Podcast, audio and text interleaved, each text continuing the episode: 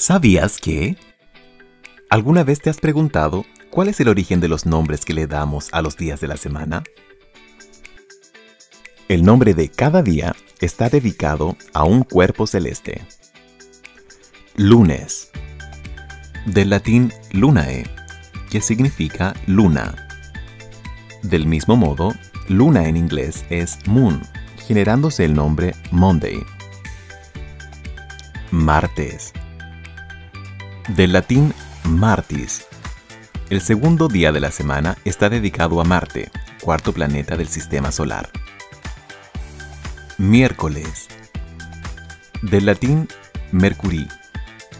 El nombre del tercer día de la semana significa Día de Mercurio, el planeta más cercano al Sol. Jueves. Del latín Iovis. Está dedicado al Día de Júpiter el quinto planeta y a la vez el más grande de nuestro sistema solar. Viernes. Del latín Vineris, llamado también Día de Venus. Sábado.